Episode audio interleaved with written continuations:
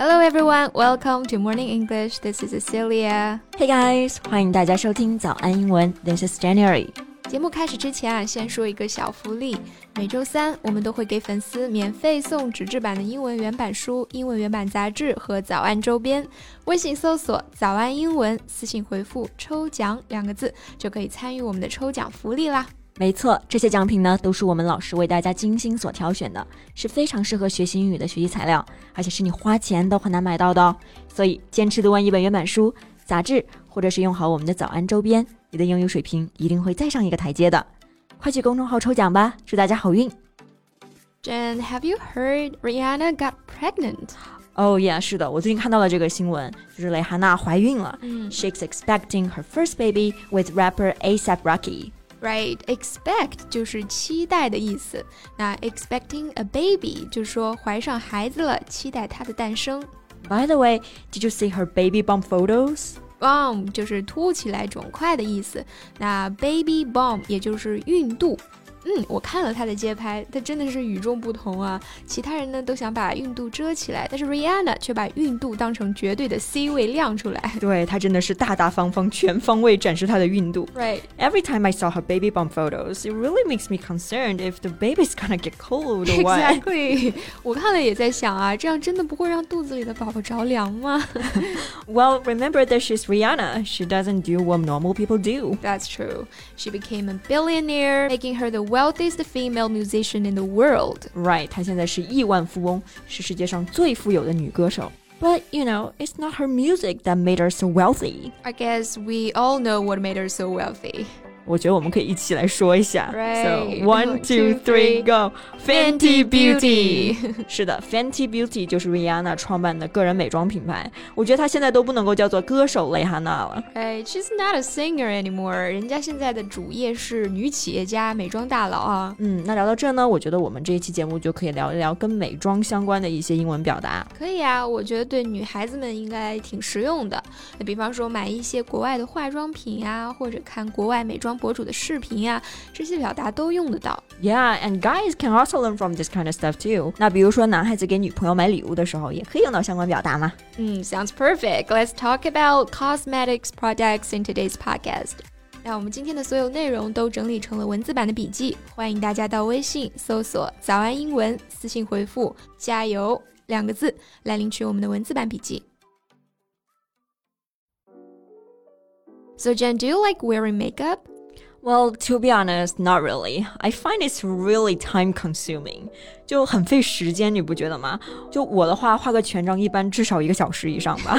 这可能跟你的技术有关吧？哦、oh,，maybe 那刚刚 Jane 说到一个词啊，time consuming。time 这个单词我们知道是时间的意思，那 consume 它表示消费，所以 time consuming 就是表示非常消耗时间、费时的。 Yeah, I mean, I'm pretty unhandy when it comes to wearing makeup. 我觉得我在化妆方面应该算是手残党哈。那这个 unhandy 就是表示笨拙的或者说不灵巧的意思。对，或者说 clumsy，感觉跟我们中文当中的手残党意思有点像啊。Yeah. So I only wear makeup if I have to. So Sissy, how about you? Do you like wearing makeup? Well, I enjoy putting it on, you know, playing with different color combos and techniques. 我觉得化妆还是个蛮治愈的过程的，而且可以发挥自己的创造力，就还挺好玩的。Yeah, I see your point. 是不是就像画画一样？But the canvas is your own face. That's right. 那我们刚刚说到化妆品，就是用到的 makeup 这个词。对，这是一个名词。那如果说化妆这个动作的话，就可以说 wear makeup or do makeup. Exactly. 那化妆品 或者说彩妆还可以说是 cosmetics。那这里是名词，它还可以做形容词，比方说 cosmetic surgery 就是整容手术。对，都跟这个变漂亮相关啊。Right. And Fenty Beauty is a cosmetics brand that was launched by Rihanna. 那蕾哈娜创立的这一个美妆品牌呢，我就感觉产品线非常的丰富，几乎什么都涵盖了。那我们就先来说说化妆的第一步吧。So Cici, what do you usually apply first on your face when wearing makeup? 嗯，primer 就是妆前乳。其实从这个名词就可以看出来啊，因为 prime 本身就是最初的意思，so of course we should apply primer first。嗯，而且妆前乳就可以增强彩妆与皮肤的贴合度嘛。It's applied before another cosmetic to improve coverage and lengthen the amount of time the cosmetic lasts on your face. Right. By the way, have you tried any Fenty Beauty products? 你用过 Fenty Beauty 的产品吗 ？Yeah, of course. 我记得我买的第一个 Fenty Beauty 的产品就是这个 Matte Contour Skin Stick 啊。Contour 本意是轮廓的意思，在化妆品当中呢，就是修容，让你的轮廓更加的柔和，或者通过阴影更加立体。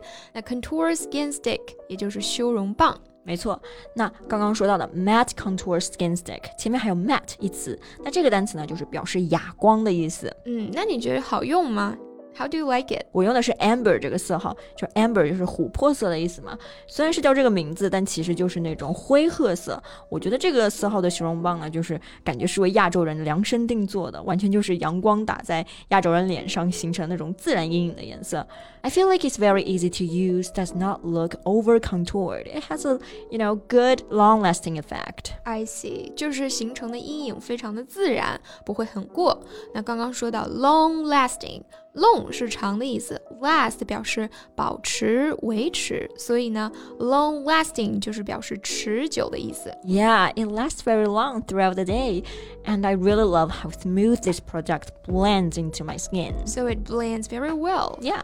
Blend 就是混合交融的意思。以后在国外买化妆品的时候呢，想知道是否好晕染，就可以问 Is it easy to blend？对，而且我觉得我用的这个就非常好推开，无论是否涂粉底都能很 好的融合。It blends well with or without foundation on。嗯，foundation 本意是基础，那在化妆品里面就是粉底的意思，因为一般都要最先用粉底嘛。对，而且我觉得底妆还蛮重要的。Although sometimes I feel like foundation makeup really makes it hard for my skin to breathe。就每次涂完粉底的时候，我就觉得有一种皮肤不能够呼吸的感觉。So you don't like using foundation? Uh, nope. So I usually only use it when I have to. I see. 那说到 Fenty Beauty 的 foundation，我印象当中就是他们家的色号特别特别多。对，好像有五十多种色号哈，fifty shades. Can you believe it? I don't know why, but it reminds me of Fifty Shades of Grey But anyway，这里的 shades 就是表示色号的意思。没错，比如口红色号，也就是 lipstick shades。那说回 Fenty Beauty 的这个粉底液啊，The brand is popular for its broad inclusivity across skin tones. Right, skin tones 就是肤色。那他们家的产品就会考虑到各种各样的肤色，所以选择特别多，Fifty Shades. So when you purchase a foundation, you want to find a shade that matches with your skin tone right? I haven't used the foundation though, but I heard it's very light, durable, and covers up everything. Now I'm excited to try it. 那刚刚 Cici 就提到一个词哈，durable，就是跟我们之前提到的这个 long lasting 这个单词是一样的意思。Yeah, they basically mean the same. 都表示持久。嗯，那底妆除了我们刚刚说的 contour and foundation，还有一个东西我觉得是必不可少的。What is it? Concealer。我们知道 conceal 就是表示隐藏、遮盖的意思。 那 concealer 猜猜是什么呢？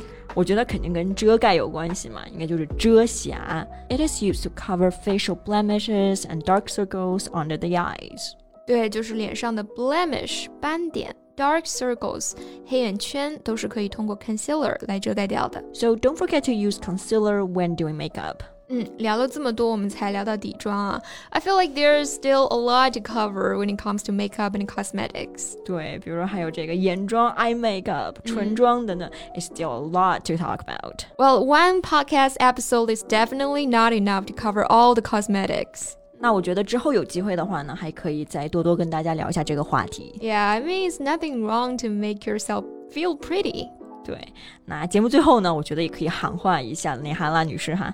在美妆事业如火如荼的同时呢，也别忘了本职工作。You're a singer, right? Exactly. Where is your new album, Riri? OK，那今天的节目呢就到这里了。最后呢，再提醒一下大家，我们今天所有的内容呢都整理成了文字版的笔记，欢迎大家到微信搜索“早安英文”，私信回复“加油”两个字来领取我们的文字版笔记。So thank you so much for listening. This is Cecilia. This is Jen. See you next time. Bye. Bye.